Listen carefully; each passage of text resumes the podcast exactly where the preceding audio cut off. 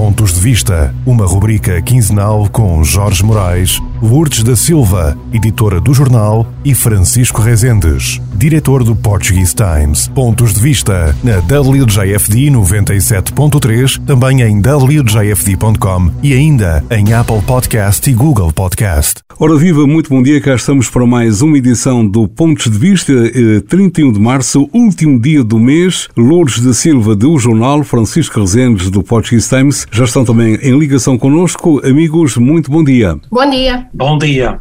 Bom dia, sim senhor. Eh, já cheira a folares da Páscoa por aí, não é? E de que maneira? E de que maneira? É o problema é, é, os diabetes depois, é, Pois pá, é, é quanto mais aos dias fechados, dias abertos, deixa passar. Muito bem. E vamos começar com a Lourdes, que tem aqui realmente alguns temas para falar, nomeadamente do Noah Team Foundation, Lourdes. Sim, eu gostaria de abordar a, a, a Team Noah Foundation, porque está a fazer um trabalho exemplar.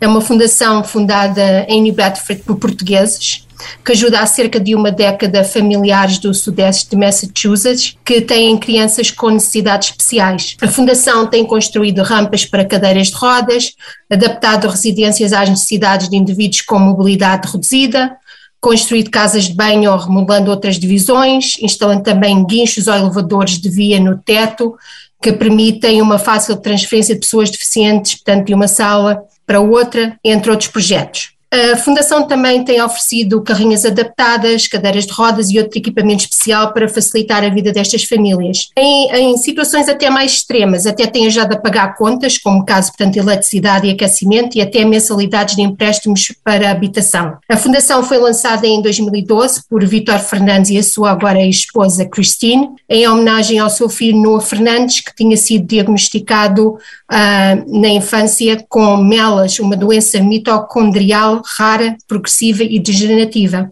Após uma longa batalha, infelizmente, o Noah faleceu em 2016, aos 14 anos de idade. Durante uma recente conversa que tive com o Vítor Fernandes, que é atualmente o CEO da, da Fundação, ele salienta que acredita verdadeiramente que o Noah veio a este mundo para ajudar a fazer uma diferença na vida de outras crianças e de famílias e por isso tem inspirado toda uma comunidade a fazer coisas lindas em prol, portanto, destas famílias com crianças com necessidades uh, especiais. Ele fez questão em mencionar que nenhuma das iniciativas da Team NOAA uh, seria possível sem o apoio incansável e também muito generoso, portanto, não só dos elementos, portanto, da, da comissão da, do Team NOAA, como também de inúmeros voluntários, uh, de patrocinadores e membros da comunidade. Até à data, para quem ainda não conhece a Fundação, portanto, o projeto mais ambicioso, portanto, esta Fundação foi o NOAA's uh, Place, uh, Playground, em uh, Pope's Island, em New Bedford, inaugurado em 2017. Na altura, portanto, o parque custou cerca de 2,3 milhões de dólares, sendo uh, atualmente o maior parque infantil na Nova Inglaterra, destinado a crianças com, portadoras de deficiências. E este projeto foi conseguido, portanto, com o apoio da comunidade. Neste momento, a Fundação prepara-se então para embarcar noutro projeto bastante ambicioso. Trata-se da construção de um complexo habitacional com quatro apartamentos, para alojar famílias com crianças com necessidades especiais. Orçado neste momento tem cerca de 2,5 milhões de dólares.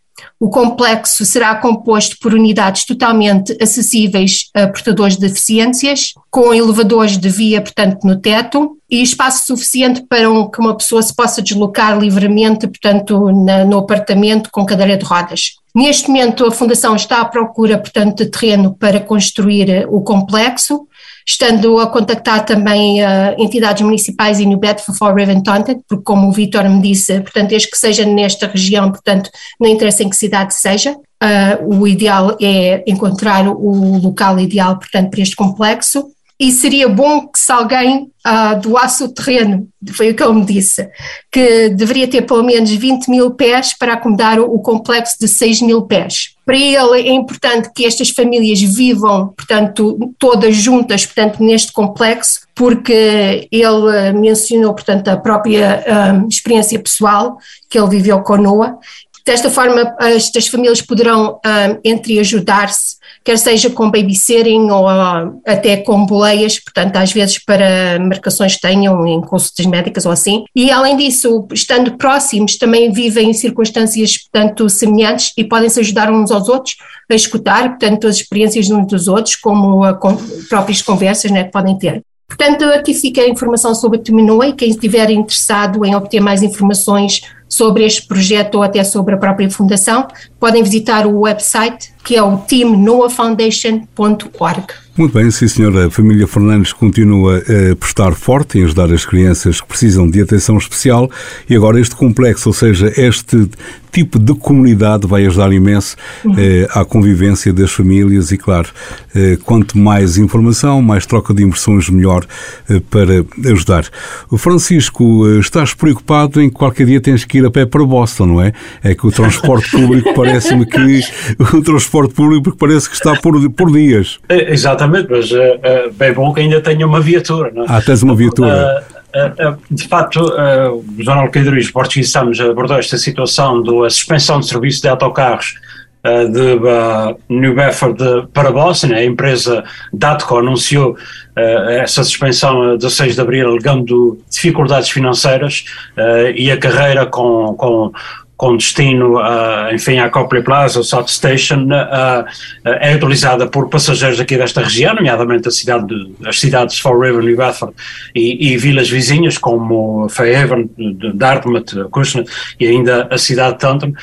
uma carreira que, que, foi iniciada pela American Eagle em 1988, operava 12 viagens diárias de ida e volta a New Bedford transportava aproximadamente na altura 456 passageiros, mas desde, a verdade é que desde que o serviço ferroviário uh, suburbano de, de, de, Boston se estendeu aqui a Lakeville, a verdade é que os passageiros de autocarro começaram a, a, a diminuir e, e, agora com, com a pandemia a situação uh, agravou-se e com a anunciada vinda do comboio uh, em finais, espera-se em finais deste ano, uh, portanto a situação é que, que está mesmo está mesmo complicada, não é rentável, não é rentável. exato, pouco rentável. Aliás, o mayor de, de, de, John Mitchell também está envolvido neste, a tentar ver se, se há uma solução para, para para este caso, a diligenciar, diligenciar com o Departamento de Transportes de Massachusetts para corrigir esta uh, situação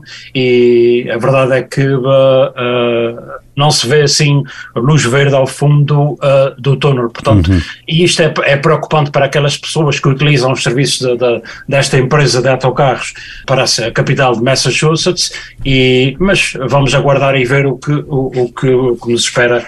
Mas a verdade é que uh, com as pessoas também a trabalharem de casa e com a, portanto, a situação advinda da pandemia, isto agravou-se e como eu referi também a situação do, do, do comboio da linha ferroviária aqui para, para aqui o sudeste de, de Massachusetts.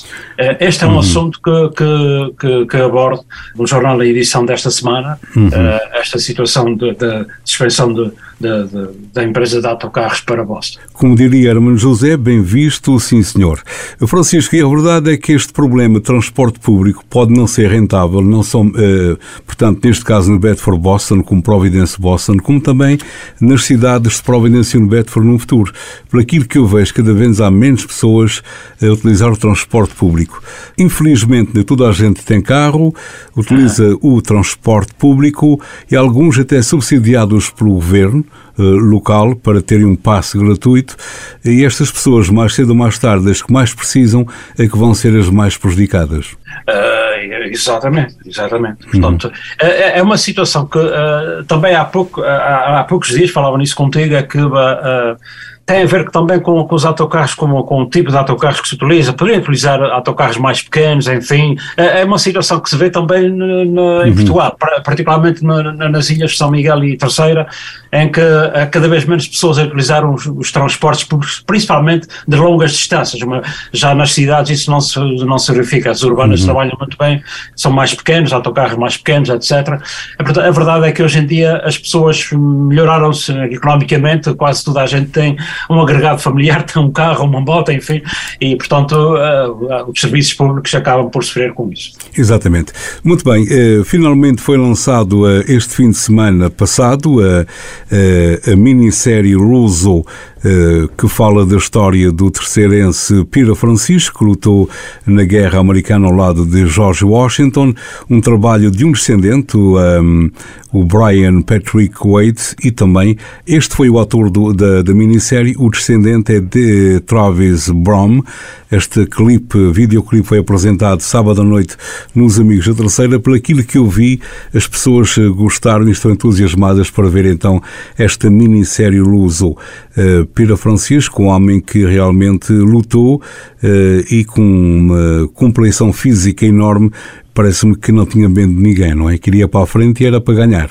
Exatamente. Muito bem, quanto à Lourdes, vai falar também de entretenimento. Desta feita, nós temos dois jovens locais eh, que vão estar eh, presentes na nomeação para o IPMA no mês de maio no PIPEC em Providence, Lourdes. Sim, portanto, entre as nomeações foram anunciadas na, no passado domingo, entre a lista de nomeados encontram-se, portanto, duas jovens locais um ano após ter sido agraciada com o prémio de Novo Talento, a Juliana Amaral, que é residente em Dartmouth, regressará aos APMA, desta vez para competir com a sua band Inc. nas categorias Rock e Canção do Ano, com o tema Ruin Myself. Ela atualmente, portanto, este, está a estudar performance na Berklee College of Music em Boston, mas entretanto ela decidiu fazer uma pausa neste ano letivo, porque a Bending está a ser muito requisitada, atuando em várias partes dos Estados Unidos, nomeadamente na conceituada sala Whiskey a Go Go, de, que é uma sala de espetáculos bem conhecida em Los Angeles. E a outra nomeada é Kiana Marie Trinidad, é uma jovem intérprete e compositora de R&B, soul, pop, que tem 25 anos de idade, também é oriunda de Dartmouth, por acaso, mas que atualmente vive em East Providence. Depois de ter terminado o curso na Bridgewater State University, ela mudou-se para East Providence e ensina canto um, uh, neste momento. Ela irá competir na categoria de novo talento com o tema Bridges. Posso também adiantar que os nomeados para as 12 categorias deste ano são oriundos de nove países espalhados por quatro continentes. Entre os nomeados encontram-se nomes bem conhecidos como Salvador Sobral, que venceu a Eurovisão o concurso da Eurovisão em 2018, 17, não, agora não me recordo bem, e Black Mamba, que também representaram Portugal na Eurovisão em 2021. Uhum. Portanto, a lista é longa e, portanto, as pessoas interessadas que quiserem uh, consultar a lista completa poderão fazê-lo. Eu tenho a lista toda em o jornal.com. Muito bem, e se o Sobral quiser cantar ao som do piano, convido o Francisco para subir ao palco. É, vai ser Aliás, ótimo, não é? O Salvador Sobral venceu o festival, acho que foi em 2017, se não falha Exatamente. Uh, uh, e esta, sem dúvida, eh, uh, uma Lourdes abordou e bem esta questão, de, este assunto dos International Portuguese é sem dúvida uma das iniciativas muito válidas, ultimamente surgidas aqui na nossa comunidade. Começou por ser nos iTunes, iTunes tornou-se pequeno para um espetáculo desta grandeza e agora no Providence Performing Arts Center, mesmo ali na capital de Rodeio, uhum. são 10 categorias, também deve 12. Que 12. 12, 12, 12. Sim, sim, sim. Também de referir que o, o, o cantor eh, Joey Medeiros da Califórnia, que tem participado praticamente quase todos os anos, quase todas as edições, está em, eh, se não me falha a memória, aqui em, dois, em duas categorias, a tradicional e a música popular, popular. não é? E, e, de facto eh, é uma, uma lista de nomeados em que Portugal domina praticamente. Exato. Ah, ah, os nomeados, portanto, da Holanda, dos Estados Unidos, Canadá, mas Portugal este ano domina uh, em grande escala. Sem dúvida. Um espetáculo que a WGFD apoia desde o primeiro minuto. Temos sido a rádio oficial aqui nos Estados Unidos, a IPMA, 20 de maio, no PIPEC em Providence. Uh, Francisco, já voltamos a ti para falarmos do, uh, neste caso, do aniversário do falecimento de mais um português, John Filipe Souza. Lourdes da Silva, há aqui mais um problema a resolver, é que é uma previsão de greve dos trabalhadores dos consulados, além da desgraça que ainda vamos ficar piores ainda. Aparentemente é o que vai acontecer, porque até ao momento ainda não foi desconvocada esta greve hum. que o Sindicato dos Trabalhadores da Administração Pública um, no estrangeiro convocaram. É uma greve que, se vier a convocar como está a realizar como está previsto, aliás, terá uh, uma duração de 13 dias no mês de abril nos postos consulares, missões diplomáticas e centros culturais do Instituto Camões no estrangeiro. Os dias afetados, portanto, é 3, 4, 5, 6, 10, 11, 12, 13, 17, 18, 19, 20 e 24 de abril. Portanto, segundo a Secretaria-Geral portanto, do, do Sindicato dos Trabalhadores Consulares, esta convocatória deve-se à ausência de respostas a questões fundamentais por parte do Ministério dos Negócios Estrangeiros, entre elas a atualização dos salários destes trabalhadores. Em declarações à agência Lusa, a Rosa Ribeiro, portanto, a Secretária-Geral, ela salientou que a situação nos postos consulares está incomportável e que os concursos que estão a ser abertos para novos uh, funcionários apresentam remunerações que não são atrativas. Portanto, realmente fazendo uma consulta a nível local a um anúncio de oferta de emprego recente, quando houve concurso, vi que o salário bruto para uma posição de nível básico no consulado local era de cerca de 1.680 euros, o que equivale hoje em dia, portanto, considerando o câmbio, a cerca de 1.830 dólares por mês, a um ano isso daria 23.520 euros, cerca de um pouco mais de 25 mil dólares por ano, uma vez que os funcionários são pagos pelo equivalente de 14 meses quando se uh, tem em consideração o subsídio de férias e de Natal. Portanto, esta situação, portanto, dos salários nos consulados, também como nós já falámos no, no, último podcast, foi repudiada, portanto, pelo Conselho Regional da América do Norte, do Conselho das Comunidades Portuguesas, que esteve reunido no princípio do mês em Washington. E em relação à proposta greve, eu posso dizer que tentei obter mais informações, que na semana passada enviei e-mails tanto ao Consulado-Geral de Boston, ao Consulado de New, Bet, ao, Consulado de New Bedford e ao Vice-Consulado de Providence pedindo algumas informações, nomeadamente ah, na eventualidade dos funcionários aderirem à greve, será que o posto consular vai encerrar ou vai permanecer aberto, prestando apenas serviços mínimos? Se será dada prioridade às pessoas que têm marcações nesses dias para agendar novo atendimento, se haverá a possibilidade das pessoas com marcações nesses dias tomarem conhecimento se o consulado está aberto ou não antes de se deslocarem ao referido posto consular, por exemplo, se iria ser anunciado no website tanto da, do posto consular ou através de mensagem telefónica, e se na eventualidade do consulado encerrar, se alguém precisar de atendimento de emergências, o que deverá fazer? Resta-me apenas dizer que, infelizmente, até neste momento, nenhum dos três postos consulares respondeu às minhas questões, por isso gostaria de ter mais informações sobre esta greve, mas não posso. Exatamente, é, é, é impossível, é verdade. Parece-me que o telefone não tem som dentro dos consulados. Aquilo a tocar todo o dia, o pessoal fica um bocadinho desorientado, não é? Aparentemente não faz lá o terrinho-terrinho lá dentro e ninguém sabe se o telefone está a tocar. Deve ser isso. Daí eu é ter enviado o e-mail, não é? pois. é? Dando vários dias para, para ter uma resposta. Já foi na semana passada, não sei. A greve está prevista para começar na semana que vem. Vamos a ver -se. Vamos aguardar. Mesmo que haja algum comunicado de consulado, nós teremos todo o prazer em divulgar, eh, porque também é de utilidade pública. Eh, Francisco, eh, vamos falar daqui a pouco já de um evento acontecer do Pedro Almeida Maia, escritor que vai lançar um livro na Casa dos Açores, mas muda rapidamente por falar também de um português, John Filipe Souza, 91 anos, a data do seu falecimento assinala-se este mês. Exatamente, no início do mês de de março assinala os 91 anos de falecimento de John Filipe Souza, que foi de facto um, um exímio compositor e maestro uhum. da, da, banda luso-americana, eh, popularmente conhecido como o rei das marchas e quem não, quem não sabe, uh, The Stars and Stripes Forever, Forever é verdade. Uh, dos Estados Unidos, ainda outra como por exemplo o Sempre Fidelis. Uh, João Filipe Souza que nasceu em Washington a 6 de novembro de 1854, terceiro de dez filhos do português João Antônio Souza e de uma austríaca, Maria Elizabeth Trincaus, e esta sua vocação precoce musical levou a muito jovem que se iniciasse nos estudos musicais, tocando violino e aprendendo composição uh, uh, musical. Enfim, não vou dar aqui uh, claro. a biografia do, do John Philip Souza, mas a verdade é que John Philip Souza escreveu também obras poéticas de ficção, manuais, crónicas jornalísticas, portanto, uma pessoa polivalente e, e, e, é um homem que, que foi que, que dei muito à música, sobretudo as marchas, é um nome incontornável, uma referência das marchas aqui nos Estados Unidos. Faleceu a 6 de março de 1932 e foi sepultado em Washington com honras oficiais no cemitério do Congresso e é indubitavelmente uma das figuras luso-americanas de maior destaque na, na, na cultura e história uh, norte-americana. John Felipe Souza, aliás, uh, o nosso colaborador Daniel Bastos, uh, cronista de FAF, do continente português, aborda a vida de John Philip Sousa, este grande músico luso-americano.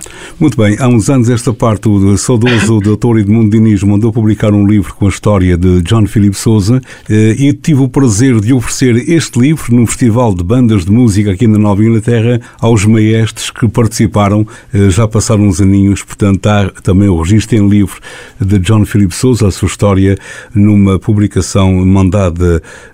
fazer pelo Dr. Edmundo Diniz.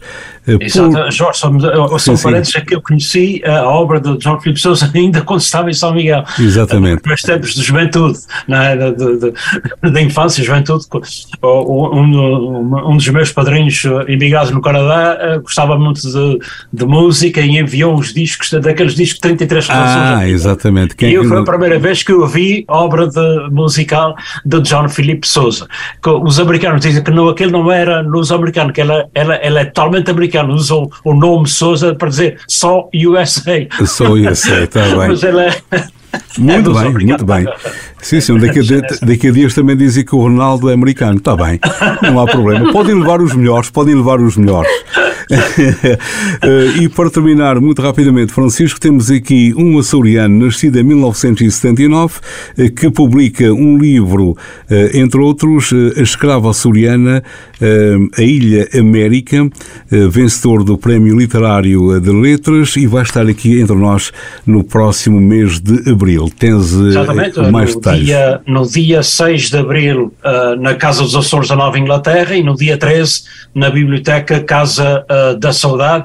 Uh, Pedro Almeida Maia, que é um psicólogo, escritor e autor de várias obras, entre as quais, como já mencionaste, A Escrava Açoriana, que acho que é a última obra, uh, o seu sexto romance, e eu tive a oportunidade de ler também Ilha América, que que, é sobre aquele açoriano da Ilha de São Miguel, uhum. mais propriamente de Natural das Furnas, Daniel Melo, que, que teve a aventura de, de viajar uh, de, de, Santa Maria para os Estados Unidos uh, no trem de um avião, uma história que na altura o Portuguese Times até uh, publicou uma entrevista do saudoso Raimundo Delgado em 1981-82, uhum. recordo perfeitamente, e portanto estas duas sessões do Pedro Almeida Maia Uh, ele é, é, um psicólogo, como eu já referi também. Uh, acho que a comunidade deveria, deveria participar. E, e, e é, é uma pena, às vezes, que estes acontecimentos literários uh, é preciso ter o, o levantamento de copos e o corte de chouriço, como se diz na gíria,